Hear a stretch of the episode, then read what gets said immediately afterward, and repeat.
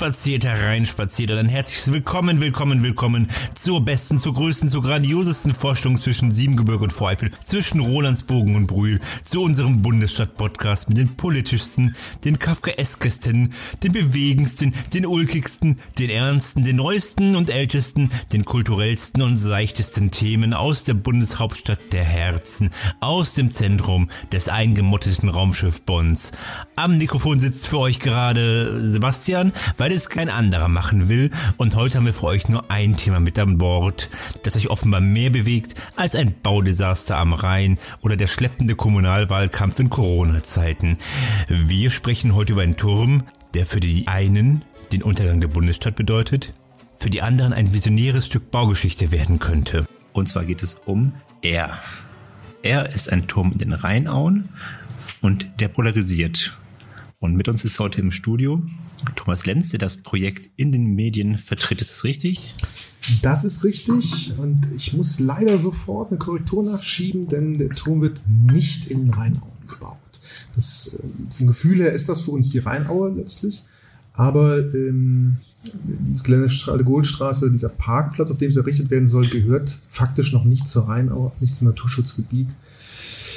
Wunderbar, das passt auch zu. Wir sitzen übrigens mit äh, zwei Cafés hier im äh, Bonnox, in äh, Bonns charmantester, ähm, neben, neben Bonns charmantestem äh, ja, was ist das eigentlich? Wohnwagenhalde? Äh, ja, das Bonnox ist ein Hotel- und Boardinghaus und das Basecamp direkt nebenan ist äh, tatsächlich das einzige Indoor-Camping-Hostel auf diesem Planeten und auch innerhalb der uns bekannten Galaxie, soweit ich weiß. Okay, ja.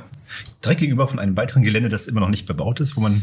Das auch garantiert nie bebaut werden wird äh, unter normalen Bedingungen. Das hat, glaube ich, jetzt in zehn Jahren irgendwie schon fünf oder sechs Besitzer gehabt. Das wird jetzt äh, glaube ich, irgendeiner Berliner Immobilienfirma, dem ist relativ wurscht, schätze ich mal, was damit passiert.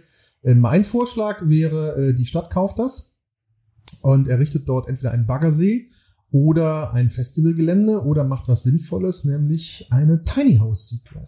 Das wäre ein schönes Vorzeigeprojekt bundesweit. Aber die Chancen, dass das passiert, tendieren, glaube ich, gegen null. Das finde ich auch nicht schlecht. In den Miesen heißt das Grundstück übrigens. Aber wir sprechen ja heute über einen Parkplatz, auf dem möglicherweise ein Turm stehen sollte. Und äh, der Turm, ähm, der möchte ein, ein Bonner bauen. Richtig? Ein Bonner Urgestein bauen? Ja, Urgestein. Also ähm, der Horst Bobula ist Bonner oder lebt seit 40 Jahren in Bonn und ähm, ist eigentlich Ingenieur und hat ein Unternehmen, das äh, Teleskopkräne herstellt für die Film- und Fernsehindustrie hat auch einen Oscar für gekriegt, wird ja auch mal wieder so in Medien diskutiert. Und ähm, ja, ist halt jemand, der Spaß dran hat, Sachen zu entwickeln.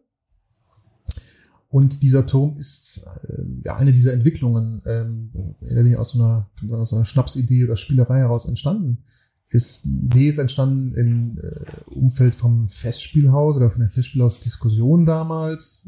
Da ging es ja darum, ob Bonn ein äh, schönes großes Konzertgebäude bekommt. Und aus verschiedenen Gründen ist es dann nicht dazu gekommen. Ähm, ja, und da hat er sich halt überlegt, was könnte man denn vielleicht alternativ machen? Äh, und wie kann man Menschen, die jetzt nicht unbedingt äh, ja, jede Woche in ein klassisches Konzert gehen, wie kann man die dazu bewegen, ähm, einen Konzertsaal zu besuchen und das auch äh, mit Freude zu tun? Und wenn man so internationale Vergleichsprojekte sich anschaut, erfolgreiche Konzertsäle haben die meistens ähm, designerischen Aspekt oder einen äh, Erlebnis- und Entertainment-Aspekt ähm, noch mit sich.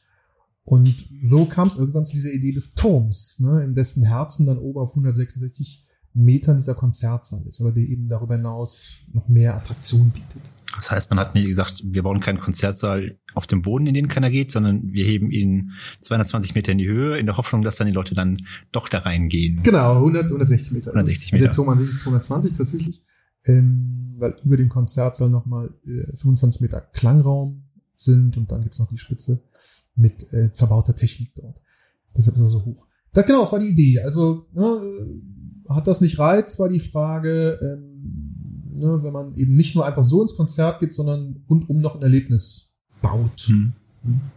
Okay, und dann, das Projekt war, glaube ich, 2017 zum ersten Mal in den Medien kurz drin und dann flackerte mhm. es so auf und mhm. dann war die ganze Sache wieder gestorben bis jetzt vor einem Jahr ungefähr, mhm. wo dann ähm, auch in der Innenstadt dann erstmal ein Showroom aufgemacht worden ist. Richtig. Also ähm, es hat in einem relativ frühen Stadium mal so als Idee vorgestellt worden.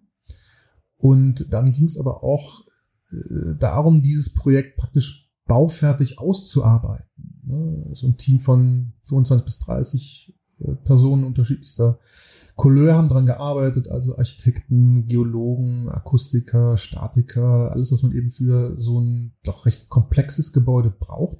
Denn es macht natürlich keinen Sinn, mit so einem Projekt an die Öffentlichkeit zu gehen es äh, ja auch zu propagieren, wenn man nicht weiß, ob man es überhaupt bauen kann. Mhm. Und so jetzt ist es mehr oder weniger ein baufertiges Projekt. Ich sage mal, wir könnten morgen Spatenstich haben, theoretisch.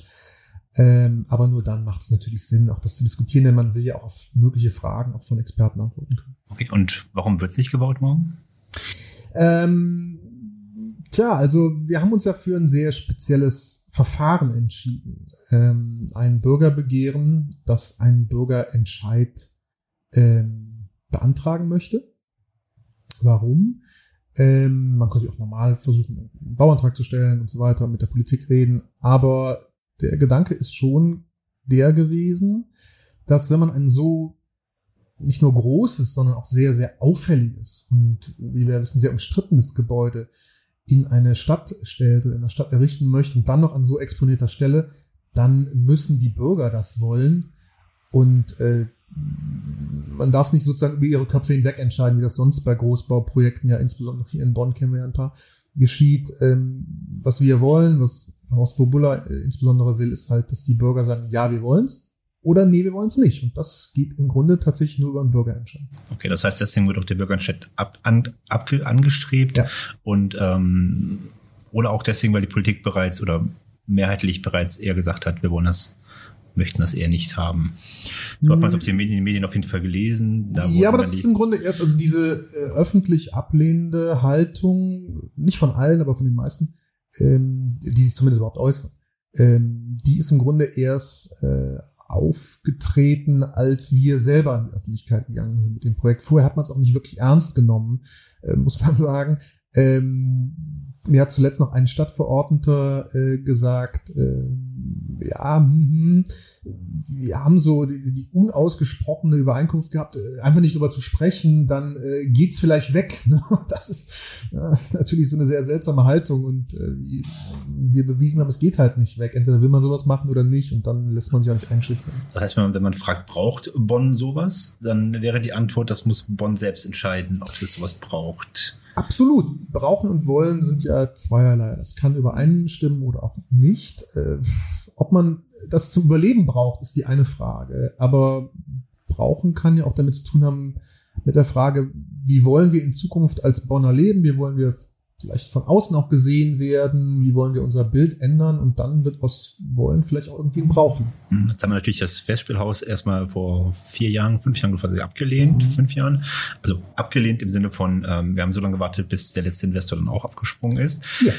und haben uns ja gesagt, wir brauchen eigentlich nur die Beethoven-Halle, die ja mhm. quasi als ähm, als Wahrzeichen der 50er Jahre Bonner Kulturlandschaft mhm. äh, vor sich hin ja aktuell gammelt, gammelt ja. und ähm, oder auch ähm, verfällt oder neu gebaut wird. Man weiß aktuell nicht genau, was immer passiert. Ähm, da haben wir eigentlich halt so, so, einen, so einen Kompromiss gehabt, dass wir sagen, wir konzentrieren uns jetzt auf Beethovenhalle und die jetzt geschlossene Godesberger Stadthalle und das mhm. Rückenforum. Aber und ähm, wollen kein neues Festspielhaus haben als Alternative und im Zweifel haben wir das WCCB. So, das ja. war ja die, die, der Tenor. Und jetzt kommt jemand und sagt, ich baue euch das. Mhm. Ähm, was kostet das denn in die Bonner? Oder die Bonner Kommune? Also die Bonner kostet es im besten Falle nichts, ähm, bis auf ein paar Verwaltungsgebühren natürlich. Ähm, es kursiert aber immer wieder die Zahl von 12 Millionen, die die Stadt ähm, oder so formuliert, von der die Stadt sagt, dass sie sie erstmal an den Bund zahlen müsse. Hintergrund ist folgender. Es ist im Rahmen des WCCB-Baus ein Vertrag geschlossen worden mit dem Bund, der sogenannte Bellevue-Vertrag, kann man bei der Stadt anfragen und einsehen. Ähm, ich will es ganz kurz zusammenfassen. In diesem Vertrag gibt es einen Passus, der sagt, wenn auf diesem gesamten Gelände ähm, ein weiterer oder Baurecht für einen weiteren höherwertigeren Bau geschaffen wird, dann muss die Stadt eine Ablöse zahlen.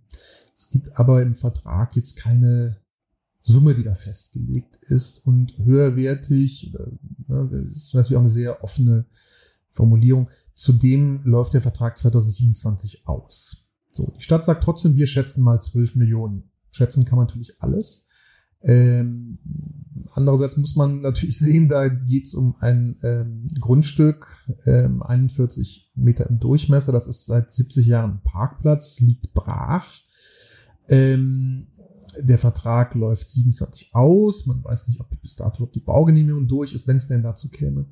Ähm, und das Gebäude, also der Turm, ist kein kommerzielles Projekt, sondern, äh, erkläre ich gleich, sondern ähm, ein gemeinnütziges. Parkplätze sind ja auch gemeinnützig. Äh, ja, sind sehr gemeinnützig und haben natürlich an dieser Stelle auch echt richtig Sinn, äh, weil da ist großer Autoverkehr und es ist ja nicht so, als hätte äh, der DHL-Tower ein, eigen, ein eigenes Parkhaus, als hätte das WCCB ein steuerfinanziertes Parkhaus und als wäre direkt um die Ecke ein großer Parkplatz. Äh, ich glaube nicht, dass man diese Fläche wirklich braucht und äh, vor allem ist es wirklich in diesen Zeiten wünschenswert, dass man mitten in, Grün, in der Grünfläche Autos rumfahren hat. Man muss irgendwie in die Grünfläche kommen, um sich zu erholen, nicht? Ja, aber man kann auch außerhalb parken oder vielleicht auch mit den öffentlichen Verkehrsmitteln fahren oder mit dem Fahrrad oder auch zu Fuß. Also, ich will das nicht ausdehnen, aber ist nicht das Sinnvollste, was man mit so einer Fläche an so einer exponierten Stelle tut. Wir haben gerade 12 Millionen gehört. Das wäre ja. der, was die Stadt sagt. Das, was die Stadt sagt. Woher weiß die Stadt, dass es 12 Millionen sind? Ähm, es ist ein geschätzter Betrag. Und äh, ob die Stadt Pi mal Daumen schätzt oder gewürfelt hat oder an irgendwelchen Vergleichsgrundstücken das äh, sich zusammengesucht hat, das wissen wir schlichtweg nicht. Wir fänden es nur gut und haben es auch vielfach gefordert, dass man doch einfach mal beim Bund nachfragt. So, dann ähm, wüsste man vielleicht, was das Grundstück wert ist. Aber andererseits könnte eben auch sein, dass der Bund dann sagt, ach, was, ach komm, hier kriegt ihr so oder einen symbolischen Euro auf den Tisch steht man natürlich nicht so gut da, wenn man vorher diese 12 Millionen immer vor sich hergetragen hat.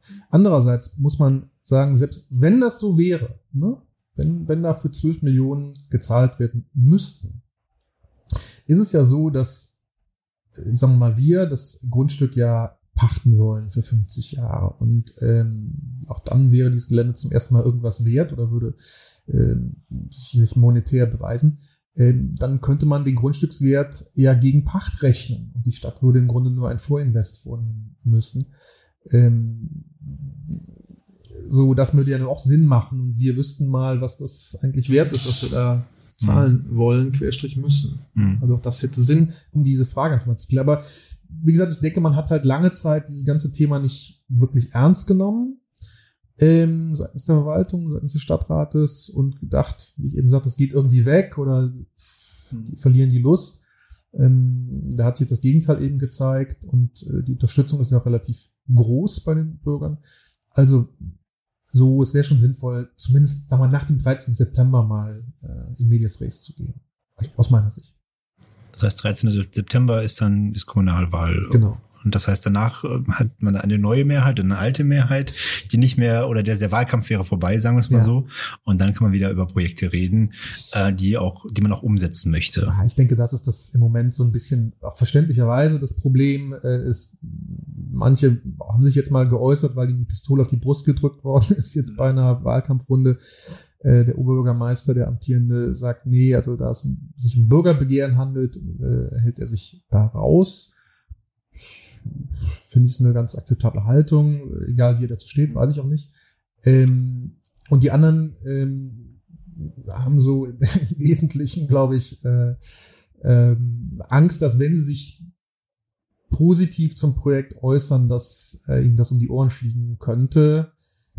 Ich sage dazu immer, äh, also, lieber man hält sich neutral, äh, wenn man keine echte Meinung hat. Oder vielleicht hat man auch eine Meinung dazu. Aber die ähm, hat jetzt diese Runde gezeigt, diese Diskussionsrunde ist argumentativ eher sehr überschaubar. Also da wird in erster Linie mit Geschmacksurteilen argumentiert, dann heißt es, nee, die, die, dieser Platz geht ja gar nicht, warum auch immer.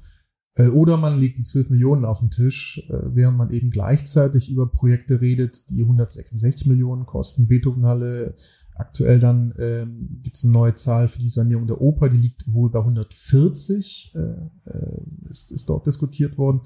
Victoria Brücke, glaube ich, bei 40, 46 aktuell und ähm, Stadthalle Godesberg, glaube ich, gibt es noch gar keine öffentlichen Zahlen. Das sind natürlich Vergleiche, also, ja gut, selbst wenn wir hier über 12 Millionen reden würden, für ein Projekt, das ja eigentlich ein Zukunftsinvest für die Stadt sein sollte, oder für, ne, also nicht für die offizielle Stadt, sondern für uns als Bonner und Bonn, dann ist das fast lächerlich. Ich sage bewusst lächerlich, weil ich weiß, das wird viele aufregen, wenn man sowas sagt, aber so, so Relation muss man einfach sehen. Ja, aber andererseits wissen wir auch, dass das Euro-Zentraltheater das 80.000 Euro im Jahr kostet.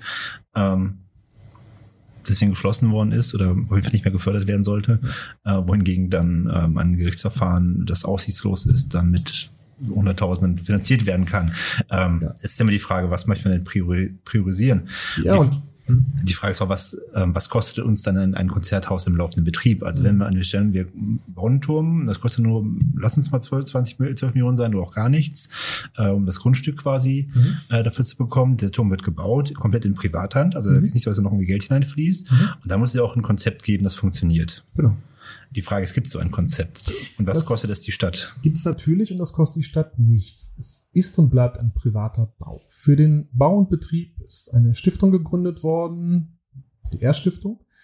Und ähm, diese errichtet den Turm und wird dann auch einziger Betreiber sein. Das heißt, es kommen nie private Unternehmer mit in den Betrieb hinein, ähm, weil Privatunternehmer natürlich zu Recht Interesse haben aus dem, was sie dort dann täten, ähm, äh, auch Gewinne herauszuholen, logischerweise. Und bei einer Stiftung, insbesondere bei einer gemeinnützigen, ist das natürlich nicht der Fall. Die darf ja keinen Gewinn machen. Klar, es müssen die laufenden Kosten erwirtschaftet werden. Ähm, das äh, kann man relativ leicht, glaube ich, durch diesen sehr exponierten Konzertsaal und die wenigen Zusatzeffekte, die dieser Turm noch hat, also Gastronomie, Aufzüge und so weiter, ähm, erwirtschaften. Und das Spezielle an diesem Konzept ist, dass der Betrieb des Turms bei Null anfängt. Also die Baukosten, die wir aktuell mit 80 Millionen beziffern, müssen nicht erst wieder erwirtschaftet werden, so weil sie aus privater Kasse praktisch gezahlt werden. Und das ist natürlich ein Riesenvorteil. Wenn man vergleichsweise jetzt die Elbphilharmonie sieht, auch sehr ausuferndes Projekt war, aber was natürlich auch eine städtische Verbindung gab, ähm, bis die mal schwarze Zahlen schreiben können, da ist noch lange hin, ähm, weil eben auch erst die Investitionen erwirtschaftet werden muss. Und das ist hier also äh, a priori ausgeschlossen. Mhm. Das heißt, wenn also quasi ein Bau, der, das ist ja, wäre ja ein Geschenk, dass man, ähm, das ja fast besser wäre als das Festspielhaus, wo ja klar war, dass das dann der Betrieb Geld kosten wird. Ja. Andererseits hat man natürlich auch als Kommune nichts mehr zu kamellen. Hat das Grundstück quasi verschenkt oder verkauft, verschenkt in dem Fall oder in dem Fall nicht mal verschenkt, sondern ähm, auf 50 Jahre verpachtet. verpachtet. Ähm, verzichten auf die Millionen Parkeinnahmen, die man jährlich äh, hat. Dafür bekommt halt ein Konzerthaus, das man eventuell braucht oder nicht braucht als Bonner Bürger. Genau. Warum baut Herr Bobola nicht ein Schwimmbad an die gleiche Stelle mit einem mit der Schule obendrauf und drei Mietwohnungen ja. für sozial schwach. Ähm, das ist so, als äh, im Grundsatz, wenn sie, ähm, wenn man einen Komponisten fragen würde, warum er nicht Anstreicher geworden ist, äh, wird er ihnen sagen, ja, weil ich gerne Musik machen möchte. Und hier ist es so, also ne, da ist also jemand, der sagt, ich möchte gerne so einen Turm bauen, weil das ist meine Idee und ich finde das super, wenn es das gäbe.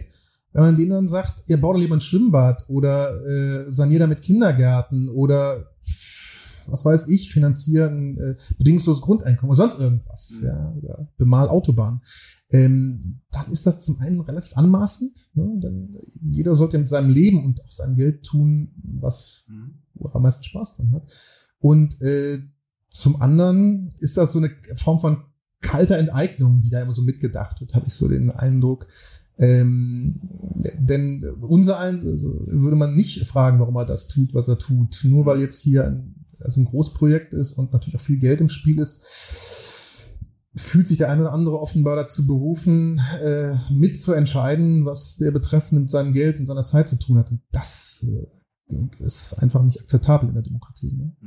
So. Man kann dagegen sein gegen das Projekt, das ist vollkommen legitim, aber jemand vorschreiben zu wollen, was er stattdessen tun soll, ist schon ziemlich abenteuerlich. Das wäre die Sache von der Politik dann quasi, dass sie entweder sagt, wir wollen das haben, wir wollen das nicht haben, und, ähm, aber auch, ähm, wo, wo legen wir als Kommunalpolitik vielleicht die Schwerpunkte hin? Sozialwohnungen werden ja auch oder könnten ja auch ohne einen millionenschweren Investor gebaut werden, wenn man es denn wollte in dieser Stadt. Genau. So. Und das ist dann auch so, ein, so, so eine Form der Kurzsichtigkeit, die da bei vielen zum Ausdruck kommt.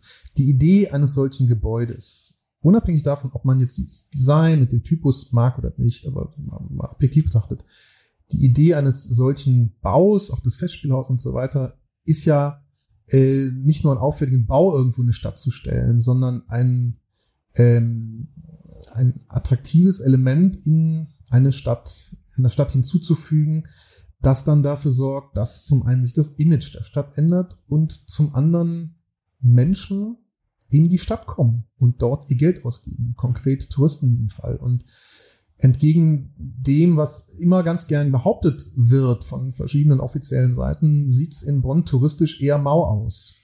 Ähm, ja, man hält sich da, oder vor Corona hielt man sich so am Beethoven-Jahr fest. Also, die, wenn Sie da mit der DEHOGA sprechen, die Buchungszahlen in Hotels haben sich nicht wirklich geändert. Das Beethoven-Fest selber vor, hat. Vor Corona. Vor Corona. Vor Corona. Ja, ja. Nee, also da hat sich mhm. nichts getan im Grundsatz, also was ernst zu nehmen gewesen wäre. Ähm, das Beethoven-Fest selber hat noch nie zum, also ökonomischen nachvollziehbaren Tourismus beigetragen. Ähm, das ganze Thema Beethoven ist in Bonn eher so ein tagestouristisches äh, Phänomen. Ja, die meisten sind es Leute, die ja aus Köln auch mit dem Bus kommen, dann ein Foto vom Beethoven-Denkmal machen, ins Beethoven-Haus gehen natürlich, aber dann nach Köln fahren und da ihr Geld lassen. Und das kann ja nicht Interesse einer Stadt sein. Uns fehlen in Bonn schlichtweg die großen reisestiftenden Anlässe, wie man das so fachtermini üblich sagt. Ähm, Ne, man kommt vielleicht nach Bonn mal für eine tolle Ausstellung in der Bundeskunsthalle. Das haben die großen Ausstellungen immer wieder bewiesen. Dann bleibt man auch vielleicht mal zwei, drei Tage. Aber das sind natürlich ähm, singuläre äh, Attraktoren. Und was Bonn fehlt, also ich setze gar nicht zu aus meiner Sicht, aber da stimmen viele Menschen, die im Tourismus oder überhaupt in, in der Privatwirtschaft tätig sind, zu. Was Bonn fehlt, sind die, die großen linearen Attraktoren, wo man irgendwann im Jahr einfach sagt, boah, ich fahre mal nach Bonn, da gibt's ja auch dies und jenes und jenes. So. Es gibt ja auch, es gibt Untersuchungen, also es ist ja auch nicht so, dass, dass das aus dem, aus dem Nichts gegriffen ist. Beethoven ist kein treibender Faktor des Tourismus, weiß die Stadt Bonn übrigens auch. Die haben ja damals die, vor drei, vier, fünf Jahren mal diese Studie gemacht, wo dann äh, Museumsmeile ganz weit oben war auf Platz vier war, glaube ich, das Bonner Münster, um das mal ähm, nochmal noch mal in den Vordergrund zu rücken. Ähm, also so halt Dinge, die schon immer da waren und natürlich das Bundesviertel. Das sind so die, die wirklichen Treiber. Und danach kam irgendwann weiter unten dann mal äh, Beethoven, weil wir wissen ja alle, wir sind für die Geburtsstätte des, des Komponisten, aber wir sind jetzt nicht unbedingt das Traumreiseziel, wenn man Beethoven entdecken möchte. Da gibt es andere Wirkungsorte, die besser, besser erschlossen sind, sagen wir mal so, die die mehr inkulturiert, äh, inkulturiert haben, als das Bonn gemacht ja. hat, seit jeher auch übrigens. Also ich weiß nicht, es gab jetzt einen Artikel im Generalanzeiger ähm, zum Thema Beethoven-Denkmal. Da hat man mhm. schon von Anfang an gesehen, dass die Stadt Bonn eigentlich kein Interesse dran hatte, ein Denkmal ja, hinzustellen. Ja. Inzwischen vielleicht ganz froh ist, dass es dann doch da steht, durch Privathand finanziert. Wie es ja, ja immer ist eigentlich. Und äh, sagen wir mal, wenn wir in die Zukunft blicken und äh, davon ausgehen, dass es den Turm gäbe, ja. äh, sehe es wahrscheinlich ab einem bestimmten Punkt ähnlich aus. So, das, ist, das ist ja immer. Also äh, sobald man sich an, von den Widerständen gelöst hat, die sozusagen durch Gewöhnung überlagert werden äh, nach einer Zeit, dann beginnt man dann auch äh, einfach stolz auf die Dinge zu sagen, zu sagen, ja, macht ja totalen Sinn.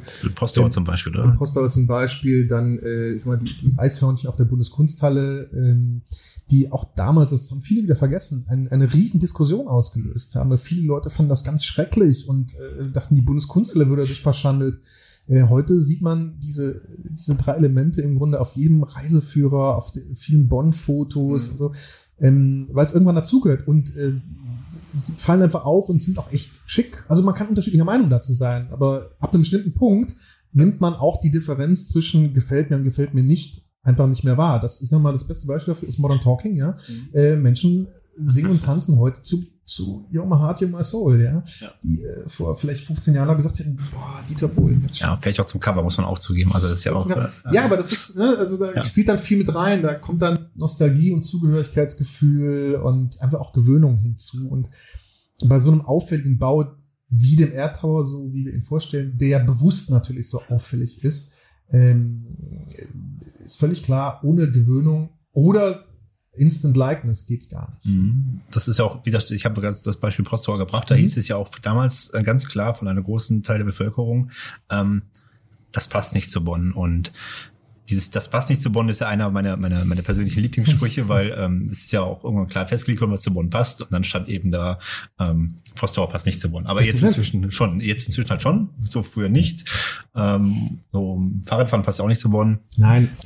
Und äh, Parkplätze sind auch wichtig. Also ich habe mal ein paar Zitate zusammengestellt ähm, aus, ähm, aus Facebook.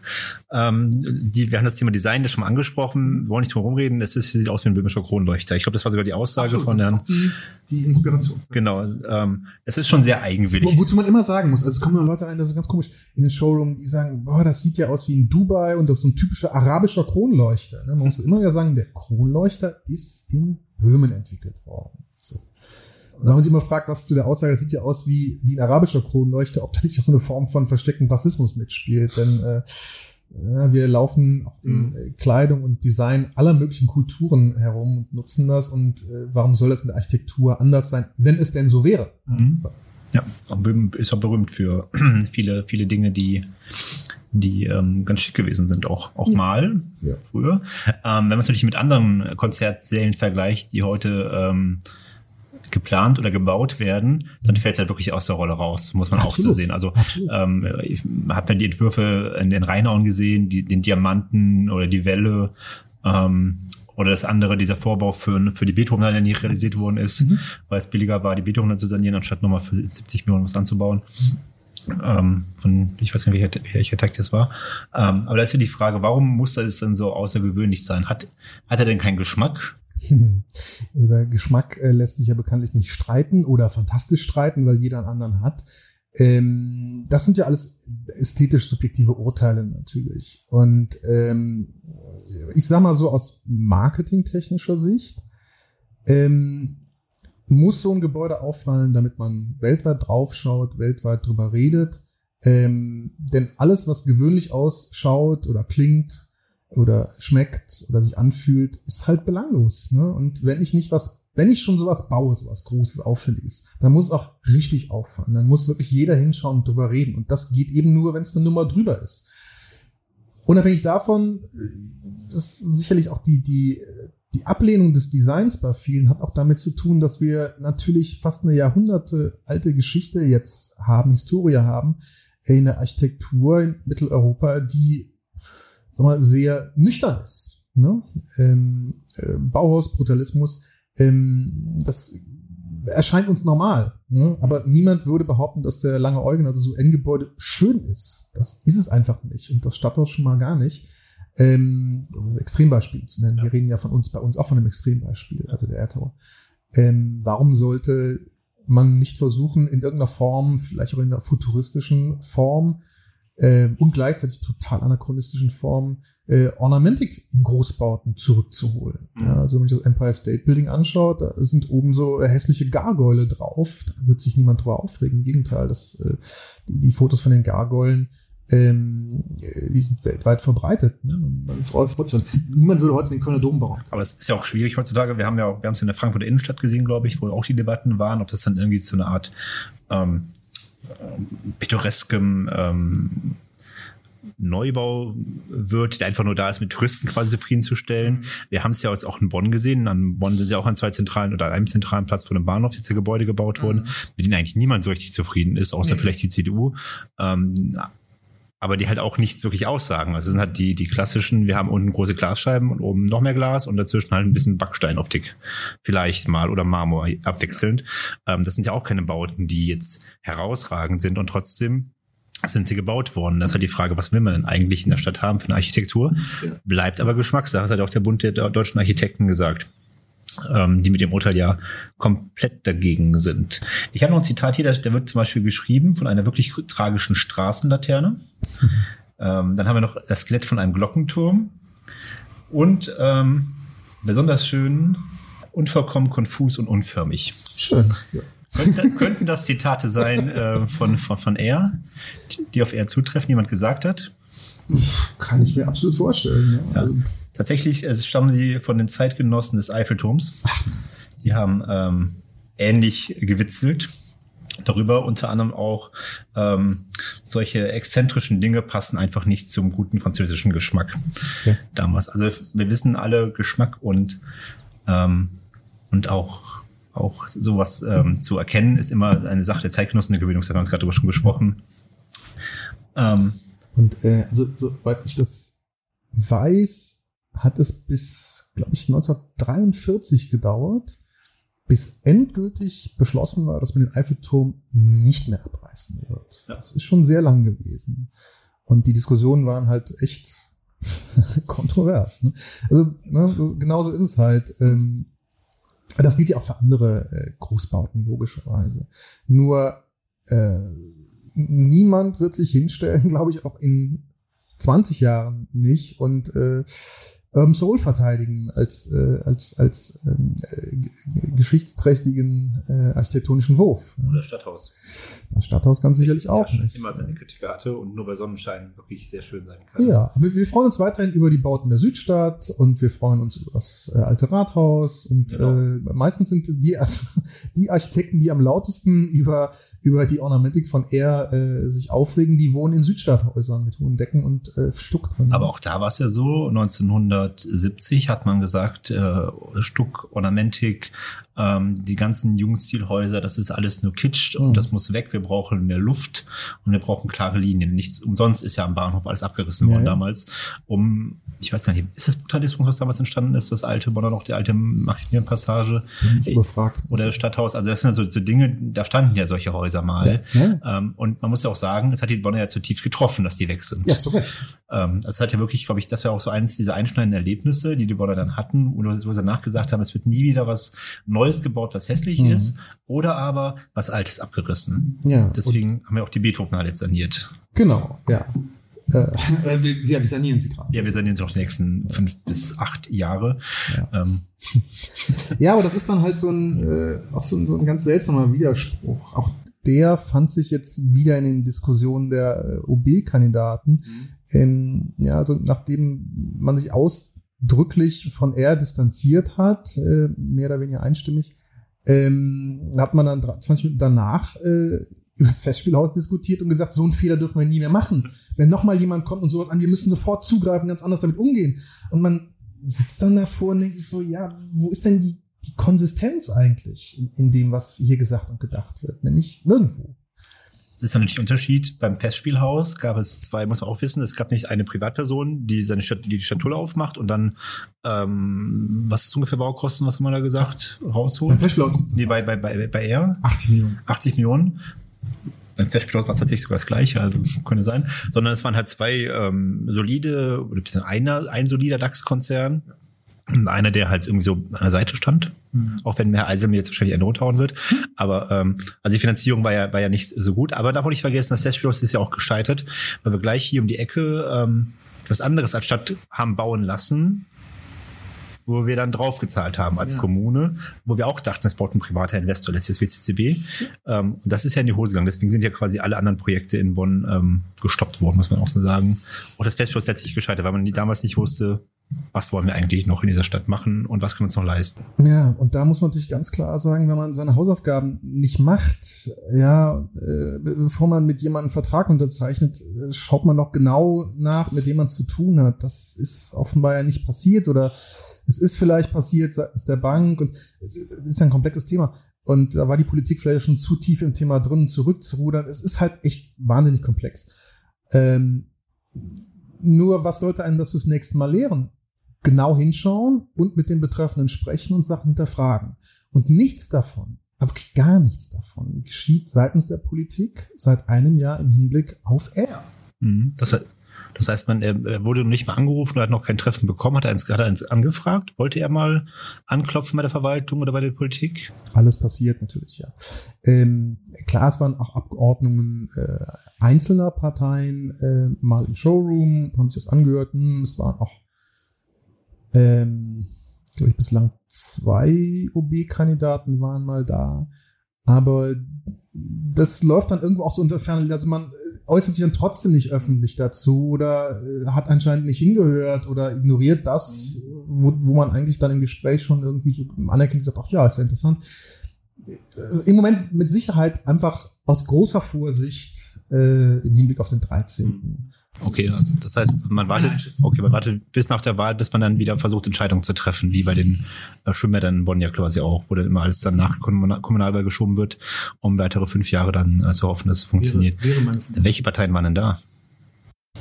Ähm, ich weiß nicht, ob die möchten, dass also ich glaube, doch, man kann sagen, also die, die äh, CDU hat es öffentlich gemacht, mhm. dass sie bei uns war und eigentlich hat sie auch öffentlich gemacht, dass sie das Vorhaben unterstützt. Ich glaube, so war die Formulierung man möge mich korrigieren, aber es war offiziell mhm. auch so formuliert. Ähm, bei den anderen weiß ich nicht, ob sie möchten, dass man das öffentlich Okay, gut. Also sie waren vielleicht noch in Privatpersonen da als Abordnung. ähm, genau, gemeinnütziges Projekt habe ich mir noch aufgeschrieben gerade. Das ist gerade im Gespräch gefallen. Mhm. Ähm, es könnte ein gemeinnütziges Projekt als Kultur sein, aber es ist ja auch ein privates Projekt. Also es gibt ja noch eine Stiftung, klar, Stiftungen sind meistens gemeinnützig. Mhm. Ähm, aber letztlich ist es ja ein kommerzielles Projekt. Das ist ja auch herausgekommen. Nein, eben nicht. Also äh, kommerziell, wenn man denn will, nur insofern, also es dürfen, Querstrich sollen, Querstrich werden, immer nur die laufenden Kosten erwirtschaftet. Also ich sage mal Beispiel. Sagen wir, die monatlich laufenden Kosten, völlig erfundene Zahl, liegen bei 50.000 Euro. So ein Konzertsaal in der Größe mit der Ausstattung stand jetzt in der Region Tagesmiete um die 10.000. Das heißt, wenn man das fünfmal im Monat, äh, ganz schematisch gesagt, an namhafte Künstler, Organisationen, Orchester etc. vermietet hat, werden die laufenden Kosten erwirtschaftet. So, und dann kann man im Grunde noch ein bisschen Rücklagen schaffen. Und die Idee ist eben, und auch deshalb das Stiftungsmodell, dass äh, also sowohl Konzertsaal wie die anderen Elemente des Turmes, so einen Aussichtsbereich und eine äh, Gastronomie, dann eben auch von ähm, Einzelpersonen, äh, Bands, Organisationen genutzt werden können, die sich so einen Saal oder so eine Location normalerweise nicht leisten können. Mhm. Also was weiß ich, Nachwuchswettbewerbe, Toys to Masters, Bonner Bands, Theater, JTB, irgendwas, äh, Abibälle, alles, wo man aber sagt, okay, das ne, da müsste man ins Maritim gehen oder das kostet dann viel. Mhm. Das soll dann eben natürlich möglich sein, dass ähm, die solche Parteien sich eine solche Location eben tatsächlich leisten können. Weil wir als Stiftung, sondern wir, äh, nicht in der Position sind, dass wir Gewinn machen müssen und oder dürfen. So. Und das ist das ganze, das ist der ganze Grundgedanke dabei. Ne? Würde man es jetzt privat weitergeben, ja, dann sind natürlich berechtigte Interessen daran, äh, Gewinn zu generieren. Logischerweise. Genau das soll nicht passieren. Deshalb non-kommerziell. Das heißt, dann würde man quasi dem, dem Brückenforum Konkurrenz machen letztlich oder den ganzen, ja gut, wir haben nicht mehr so viele Stadthallen in Bonn, die man erfüllen kann aktuell. Ähm, wann wäre es denn dann fertig, wenn man es wenn man's machen würde?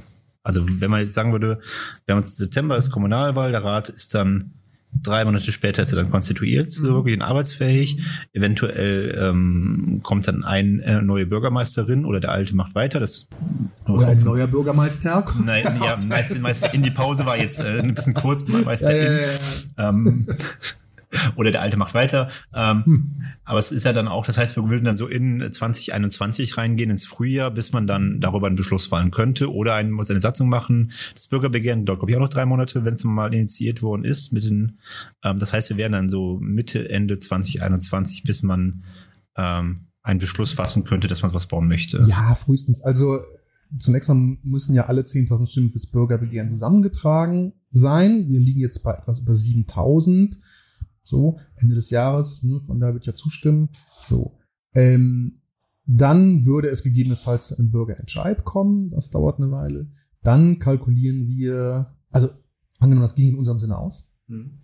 Dann kalkulieren wir so etwa vier Jahre für ähm, alles, was dann an Verwaltung mhm. auf so ein Projekt zukommt. Also es beginnt mit einem Bauleitplanverfahren, äh, das dauert alles und äh, dann kommt der Bauantrag etc.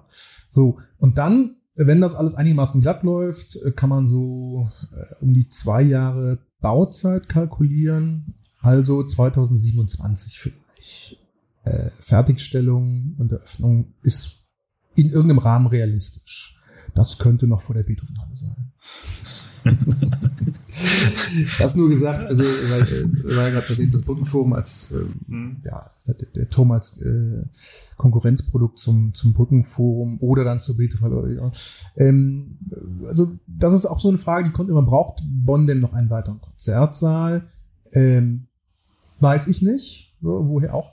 Ähm, Andererseits äh, braucht Bonn noch eine italienische Pizzeria und noch eine Dönerbude, kann man ja auch fragen. Es, es, ist immer so, also wenn von vielen Dingen schon einiges da ist, weiß man nie, ob ein weiterer Anbieter nicht Sinn macht. Und hier geht's ja in erster Linie nicht eben nur um ein Konzert, es geht darum, ein, äh, ein, äh, ein Attraktum für Bonn zu schaffen, zusätzlich zu schaffen, ein lineares Attraktum, das Menschen immer nach Bonn zieht. Und ähm, ein Wahrzeichen. Genau. Und wenn man äh, wobei das entscheidet dann eine Stadt irgendwie, ob sie das Wahrzeichen entdeckt. Ja, das, das entscheiden so. letztlich die, äh, die Bürger. So. Der Lonely Planet äh, danach irgendwann mal. Äh, ja. Ja, ja, ähm, oder der Merian, wenn man ihn nochmal für 250.000 kauft. Ähm, also, ne, es ist, man muss ja eins bedenken, so ein auffälliges Gebäude, so ein auffälliger Konzertsaal. Weltweit einzigartig ein Konzertsaal auf dieser Höhe gibt es schlichtweg nicht. Das zieht natürlich auch ganz andere Künstler an, als es eine Beethovenhalle oder ein Brückenforum tun würde oder, oder andere, äh, die Harmonie, ohne irgendetwas damit gegen diese Locations sagen zu wollen. Überhaupt nicht. Nur alles hat natürlich sein, seine eigene Attraktion. Mhm. Also Künstler, die in der Kölner Philharmonie auftreten, die werden in 100 Jahren nicht in die Beethovenhalle kommen. Das ist völlig klar. Menschen, also Künstler, die in die, in die Elbphilharmonie äh, kommen, werden auch nicht ins Brückenforum kommen. Wie viele Leute passen rein? Ähm, 1200 Menschen dürfen sich gleichzeitig drin aufhalten. 1100 Besucher im Konzertsaal maximal. Also ungefähr tatsächlich sogar etwas weniger als die Größe vom Festspielhaus, glaube ich, von 1,5, glaube ich, wenn mich richtig entsinne. Aber vergleichbar. Ich glaube, Beethoven sind, glaube ich, auch 1000, 1200? Nee, die Beethoven äh, schafft mehr, 16. Also will ich mich doch festhalten. Also Auf jeden Fall klein, ein etwas kleinerer Konzertsaal, aber, aber trotzdem einer von der größeren Sorte in Bonn. Einer von der größeren Sorte und natürlich von der Architektur, dann auch in der, in der von der Innenarchitektur äh, einzigartig, weil er angelegt ist wie ein Amphitheater. Also man sitzt rund um die Bühne herum. Mhm. Man hat immer nur neun Sitzreihen bis zur Bühne. Die Bühne ist theoretisch drehbar, also langsam drehbar innerhalb einer Stunde vielleicht einmal, damit man von jedem Platz aus die Musiker auch mal von vorne sieht, wenn die denn normal frontal sich aufstellen. Äh, man hat diesen Klangraum mit einer speziellen Form, dass der äh, Klang sozusagen äh, direkt wieder auf den Zuschauer oder Zuhörer trifft. Also das ist schon sehr genau durchdacht, mhm. sag ich jetzt als Laie mal, der das gar nicht beurteilen kann. Äh, aber da muss ich halt den Akustikern Glauben schenken, die sagen, das ist schon optimal für das, was dort möglich ist. Mhm. Ein Klang, denn es macht keinen Sinn, sowas zu installieren und dann ist die Akustik äh, eher durchschnittlich. Ja. Ne? Dann ist das Erfolgsmodell schnell abgegrast und das darf natürlich nicht sein. Mit Verstärkern kann man alles äh, schön ja. beschallen, aber es geht natürlich vor allem darum, dass es für akustische Instrumente funktioniert. Ausdrücklich eben, natürlich denkt man an Klassik, aber ähm, das soll ja gar nicht das Ziel sein, sondern soll letztlich auch alles an Musik stattfinden. Können. Okay, und Impro oder wir nennen das, glaube ich, mal Freiräume Kultur, wenn ich richtig entsinne. Mhm. Also das, was man in, in dem Popzentrum auch so ungefähr realisiert haben wollte einmal. Mhm. Ähm, das ja auch, ähm, ich glaube, etwas brach liegt zurzeit äh, wieder. Äh, das Westwerk. Fest Westwerk, genau. Äh, ja, der Poptempel. Ich glaube, es liegt wieder brach oder auch nicht. Das wird wieder zu, also Am alten ich weiß schlichtweg genau. nicht, wie der Stand der Dinge da genau ist, oder ja. ändert sich jeden Tag. Wir hatten gerade eine Anspielung an den Merian für 20.000 Euro. Da ging es darum, dass man für das Beethovenfest sich eine 200, 200.000 Euro eine Ausgabe von Merian gekauft hat, dem Reisemagazin. Ja, ja, also das ist im Grunde, ist ja alles gut und schön, nur das Ding liegt wie Blei im Regal. Also Bonn ist einfach dann nicht attraktiv genug, dass das äh, sozusagen von Menschen deutschlandweit äh, aus den Regalen gerissen wird, so ein, so ein Heft. Und es gibt eben andere Städte, die kriegen das kostenfrei oder viel günstiger. So, nichtsdestotrotz macht die Überlegung, ob man so ein etabliertes Medium für die eigene Stadt nutzt oder wieder auflegt, das ist eine Neuauflage, das ja. ja schon mal, macht ja im Grundsatz Sinn. Die Frage ist, macht diese Summe Sinn und was bewirkt das letztlich touristisch? Ich glaube, es bewirkt ausgesprochen wenig. Ähm, War der Lonely Planet dann besser mit den drei Städten, die man gesehen haben muss? Beethoven, Bonn 2020 äh, mit dabei, wo man nicht weiß, ob es was gekostet hat. Und ich äh, denke, das hat nichts gekostet. Ähm, muss ja nicht immer böse Absicht unterstellen. Nein, ähm, das hat sicherlich insofern was gebracht, weil der Lonely Planet logischerweise viel hipper ist. Mhm. Aber das Problem in dem Fall ist, dass sich der Beitrag und die Empfehlung in erster Linie aus Beethoven und dem Beethoven-Jahr gespeist hat. Dass uns das jetzt um die Ohren geflogen ist, konnte natürlich niemand ahnen. Aber das ist ein Grundsatzproblem im touristischen Marketing, Bons. Also ich will das jetzt mal äh, nicht wirklich als Marketing bezeichnen, aber es ist die Folge des, des äh, touristischen Marketings, die Folge einer bestimmten Marketingpolitik. Immer vorausgesetzt, dass es sowas wie Stadtmarketing in Bonn überhaupt gibt. Hm. Ähm, ne, man konzentriert sich halt auf die üblichen Standards hier. Und die Standards sind leider nicht sehr tourismusförderlich und bieten auch wenig reisestiftenden Anlass. Das ist nun mal so.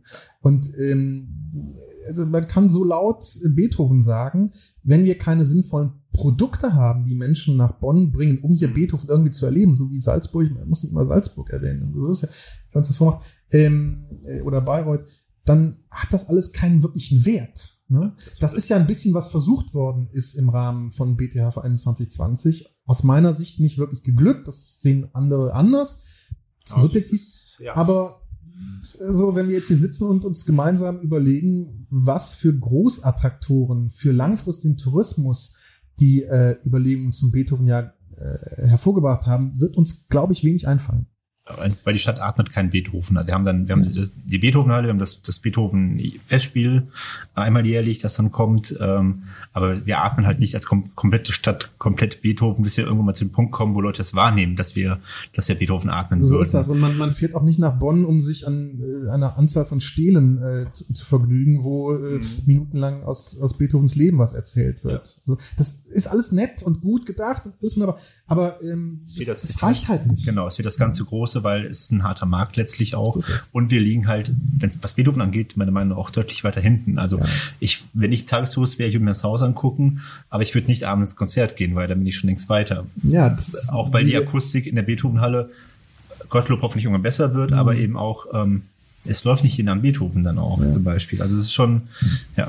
Man, wir haben auch das Grab, Entschuldigung, wir haben auch das Grab natürlich von der, von der Mutter, das darf man nicht vergessen. Das, das gehört auch der Muttergrab ist ganz wichtig. Das gehört zur Tour ja auch dazu, dass man einmal einen Abstecher macht, nochmal dahin. Ja, aber es sind halt viele Faktoren, die ineinander greifen. Jetzt haben wir halt einfach das Problem, dass wir auch keine echte Spielstätte haben. Wir haben ein wirklich fantastisches Orchester mit einem, also wir könnten uns keinen besseren Generalmusikdirektor als den Dirk Kaftan mhm. vorstellen, der echt Sachen anstößt, die sich hier noch nie einer getraut hat und der das auch echt mutig gegen alle Widerstände durchsetzt. Mhm ähm, und dabei eigentlich immer erfolgreich ist. Nur, dieses Orchester kann nur in der Oper spielen, bis die saniert wird. Das WCCB geht ab nächstes Jahr auch nicht mehr, aus mhm. Äh, verschiedensten Gründen. Das ist natürlich katastrophal eigentlich. Ja. So, und wenn man jetzt nicht so jemand hätte, der so beweglich im Kopf ist und ein Orchester und ein Team drumherum, was genauso beweglich ist und Dinge bewegen will, das tun die, äh, dann könnten die halt zu Hause sitzen. Ja. Das macht ja alles keinen Sinn. Ja. So, und äh, man muss nicht immer über die Peinlichkeiten reden, die, die, die einem hier einfach auf die Füße fallen in Bonn, aber ähm, man, über die Visionen. Man sollte über die Visionen reden ja. und das haben wir ja heute hier getan, so ein bisschen. Ähm, und sich dann einfach so, so kollektiv gegen solche Visionen einfach zu wehren, weil es was Neues ist und anders ist und wollen wir nicht, dann könnte ja jeder kommen. Weil es nicht das zu Bonn passt, vor macht, allem auch. Ja. Genau, das ja. macht einfach keinen Sinn. Ne? Ähm, so, so kommen wir nicht weiter. Und das ist ja auch eine Idee hinter unserem Turmprojekt, wir wollen ja, dass Bonn da auf, auf die Landkarte kommt. Auf eine ganz andere Weise. Wir sind eben keine Hauptstadt mehr und äh, wir haben eben, wir sind UN-Stadt, das ist ja schön und gut, aber auch dafür kommt keiner nach Bonn. Außerdem UN-Leuten, so die das ins BCCB, ja. BCCB fahren, dann wieder auch wieder fahren am nächsten ja, Tag. Ja, oder die Rheinau kaputt trampeln, äh, wenn so eine Klimakonferenz ist. Äh, während man anderen die Rheinau versperrt, weil die Wiese zertrampelt werden könnte. Das sind ja also Dinge, ja, kann man drüber lachen oder sich drüber ärgern, das hilft halt alles nicht wirklich. So, und ähm, wenn wir nichts haben, können wir nichts vermarkten. Und das ist auch ein Grund dafür, dass, wiederum gesagt, gerne aus meiner Sicht, ähm, das städtische Marketing über Bonn hinaus einfach echt nicht gut ist und auch echt zu kurzfristig gedacht ist. Ein Beispiel erzählen. Vor ein paar Wochen war eine Journalistin, Journalistin vom slowenischen Staatsfernsehen in Bonn. Das ist äh, sowas wie die ARD, Slowenien. Und äh, die hat so ein Reiseformat und äh, hat jetzt ein einstündiges, eine, eine einstündige Folge über Bonn gemacht. So, wann hat schon mal ein einstündiges Reiseformat über Bonn gegeben? Mhm. So. Ähm, Hintergrund ist, ähm, die Slowenen mögen Deutschland und ähm, mögen natürlich Beethoven und ähm, bis dato gab es in dieser Reisesendung wohl auch erst nur eine deutsche Stadt, die ausführlich vorgestellt wurde, das war Stuttgart. Jetzt denkt man sich natürlich, zumal das im offiziellen Gespräch mit der Stadt stattgefunden hat, dass man sich richtig Gedanken macht, was kann man jetzt äh, für diese Sendung äh, der verantwortlichen Redakteurinnen empfehlen, was so richtig touristisch äh, der Hammer ist und was, was die Leute dann interessieren und denken, boah, wusste ich nicht, dass das in Bonn gibt. So. Ich muss die Geschichte fast nicht zu Ende erzählen, mhm. denn natürlich ist nichts anderes vorgeschlagen worden als den fünf Charts-Hits aus Bonn. Also Beethovenhaus, Bundeskunsthalle, äh, äh, Haus der Geschichte, äh, Drachenfels gehört ja auch zu Bonn logischerweise. Ja. Ähm, und das GOP interessanterweise. Das ist alles schön gut. Das ja. hat auch seine Berechtigung natürlich in so einer, so einer Reportage. Aber erstens kriegt kein, kein Journalist, der irgendwas auf sich hält, damit eine Stunde voll. Langweilt sich schon beim Bericht selber. Zweitens ist das touristisch halt erstens bekannt und zweitens total wertlos. Mhm. So in Relation zu dem, was man tun könnte, was man zeigen, was man vorzeigen könnte. Und da herrscht eine völlige Ratlosigkeit, denke ich, und vielleicht auch äh, viel zu große Ahnungslosigkeit. Ne? Also man muss doch wissen und sich Gedanken machen, das ist ja auch Aufgabe zum Beispiel der, der Tourismus- und Kongress GmbH in Bonn, sich zu überlegen, wie kann man denn Bonn sinnvollerweise attraktiv, auch vielleicht für ein junges Publikum bewerben. Und ne, dieser Beispielfall zeigt, da hat man keine Konzepte. Das ist quasi Offenbar. das klassische Sightseeing, was man sogar in einem Tag schaffen könnte, theoretisch, dass man oder in zwei Tagen, ähm, dass man quasi die, die klassischen Punkte, die auch bei Wikipedia stehen, unter ja. Sehenswürdigkeiten, dass man die abarbeitet ja. und dann ist das das ganze Konzept, das man hat. Ja. Äh, und man sagt nicht, Oh, wunderbar. Das, das, Wetter setzt einen Punkt dazu. Genau. geblitzt. Ja, und äh, nicht, dass man immer sagt, was, wie kann man eine Stadt so attraktiv machen, dass Leute da hinfahren, ja. ähm, weil es Berlin ist zum Beispiel. Also man, ich, man, also ich finde es mal ein relativ gutes Beispiel, weil Berlin hat gar nicht so viel zu bieten, wie man immer denkt, aber die Leute fahren trotzdem gerne hin, weil man dann eben in Berlin ist. Ja, ja. Oder man fährt nach Venedig nicht wegen der tollen Kirchen, sondern weil man in Venedig ist und dann ja. dieses Gefühl mitnehmen kann. Und Bonn hat im Grunde auch eine eigentlich gibt's hier so viele USPs, äh, die man nutzen kann. Äh, wenn man allein die Region dazu. Was sind? USPs? In Deutsch würde ich sagen, das sind äh, besondere Verkaufsargumente, mhm. ja, einzigartige Verkaufsargumente. Ähm, so, die Stadt selber ist tatsächlich in einem Tag oder in zwei abgrasbar, sag ich mal. Ähm, dafür fährt niemand eine Woche nach Bonn. So, und das muss man ja wollen. Wir müssen also fünf Tagestourismus haben, sieben Tagestourismus äh, damit sich das lohnt. Äh, aber wir sind ein toller Ausgangspunkt für die Region. Ja, ich bin überall in der Region in 20 bis 40 Minuten. Mhm. Ne? Also ob ich ins Ahrtal will oder ähm, ins Siebengebirge oder gern nach Köln, die Großstadt oder ins Bergische Land, ein bisschen zur Eifel. Und das eignet sich natürlich optimal für äh, einen Wochenurlaub. Und das sehen wir jetzt hier, also ich spreche mal aus Sicht von, von Basecamp, äh, als, als ähm, ja, so typisches Tourismushotel. Wir sehen jetzt nach Corona, wo der Heimattourismus natürlich viel ähm, relevanter ist, relevanter geworden ist und sicherlich auch lange Zeit bleibt. Wir kriegen ganz viele Gäste hier hin, ähm, die aus näherer Umgebung kommen, ja, also Köln, Ruhrgebiet, so, und die hier tatsächlich ein paar Tage bleiben und Radtourismus machen. Ja, die fahren mit dem Fahrrad dann mal einen Tag. Das weiß ich, Richtung Siebengebirge oder äh, Richtung äh, Rolandseck oder Ahrtal mhm. und wieder zurück, meistens in das Familien. Und so wird es in Zukunft sicherlich aussehen. Und da hat man eigentlich ein Publikum, was man aktiv ansprechen könnte und genau mit diesen tollen Vorteilen bewerben könnte. Aber man tut's nicht. Hat man gemerkt jetzt nach Corona, wie die, wie, wie die, wie die Inlandstourismus angestiegen ist? Oder ist das eher im Vergleich, weiß man es, zu anderen Städten eher mäßiger geblieben? Da gab es schon Leute, die gesagt haben, ist vielleicht auch mal nach Bonn. Ja, das ist im Grundsatz eine Entwicklung, dass die B-Städte, die sogenannten, äh, eigentlich einen größeren touristischen Zuwachs haben als die A-Städte. Also man fährt eher nach Potsdam als nach Berlin. Und ähm, es gibt für Bonn jetzt meines Wissens noch keine Zahlen, aber ähm, wie gesagt, wir können es ja an unseren Hotels oder jetzt insbesondere am Basecamp ähm, gut beobachten, äh, dass tatsächlich dieser äh, Naherholungstourismus deutlich, deutlich, deutlich zugenommen hat. Nun muss man auch sagen, wir haben jetzt, während wir das aufzeichnen, wir haben Ferienzeit noch oder Hochsommer. Das wird sich sicherlich in den nächsten Monaten noch wieder ändern. So, willst du noch einen Schlusssatz sagen? Im Grundsatz, ich bin ja selber kein gebürtiger Bonner, ich bin ja Kölner und lebe seit 20 Jahren in Bonn. Ich wüsste nicht, warum ich hier wegziehen sollte. Ich lebe hier wirklich gerne. Ich denke, wir haben tolle Angebote in Bonn. Es ist schön hier zu leben. Wir haben auch immer wieder spannende neue Projekte hier in Bonn. Wir haben seit diesem Jahr eine wahnsinnig erfolgreiche äh, Strandbar, das Bikini Beach in Oberkassel. Wir haben seit zwei Jahren den sensationell erfolgreichen Malentes Theaterpalast, ein echter Zugewinn, wo auch jeder am Anfang gesagt hat, ihr seid doch völlig irre, Bonn kann da nicht noch ein Theater gebrauchen. Im Vergleich zum Turm. Ne? Mhm. Und ja, die, die, die beiden, äh, die das machen, Knut und Dirk haben halt bewiesen, natürlich geht das. Man muss es nur richtig machen. Und dann funktioniert es auch. Und diesen Mut brauchen wir in Bonn mehr. Und wenn er da ist, muss er deutlicher zum Ausdruck kommen. Man muss einfach was trauen. So, wobei man auch sagen muss, natürlich, das sind auch äh, der Öffentlichkeit, das sind auch Kunden von dir, die beiden. Die machen aber trotzdem gutes Geschäft. Also die, äh, sowohl Malente als auch Bikini Beach. Vielleicht machen die vor allem deshalb ein gutes Geschäft, weil sie Kunden von mir sind. Natürlich nicht. Ja, nein, aber man muss auch sagen, äh, sie haben, nein, aber man muss auch sagen, äh, sie haben sich ja gehalten jetzt auch durch Corona hindurch jetzt die, die beiden. Ähm, von daher und auch hinten Bikini Beach ist auch neu aufgemacht jetzt für die nächsten zwei Jahre, drei Jahre, glaube ich. Der Vertrag läuft erstmal drei Jahre. Drei Jahre, genau, falls die Bahn in die Bitte kommt. Bonn muss attraktiver werden. Ich glaube, wir haben nichts vergessen. Außer einen Turm in den Rheinauen. Vielen Dank fürs Gespräch. Sehr gerne. Das war's für heute mit äh, Sebastian Eckert am Mikrofon und einem Podcast, der unter bundesstadt.com veröffentlicht wird, der ersten Folge des Boncasts. Die Musik ist vom grandiosen John Bartman und ist kostenfrei und unter CC0 lizenziert.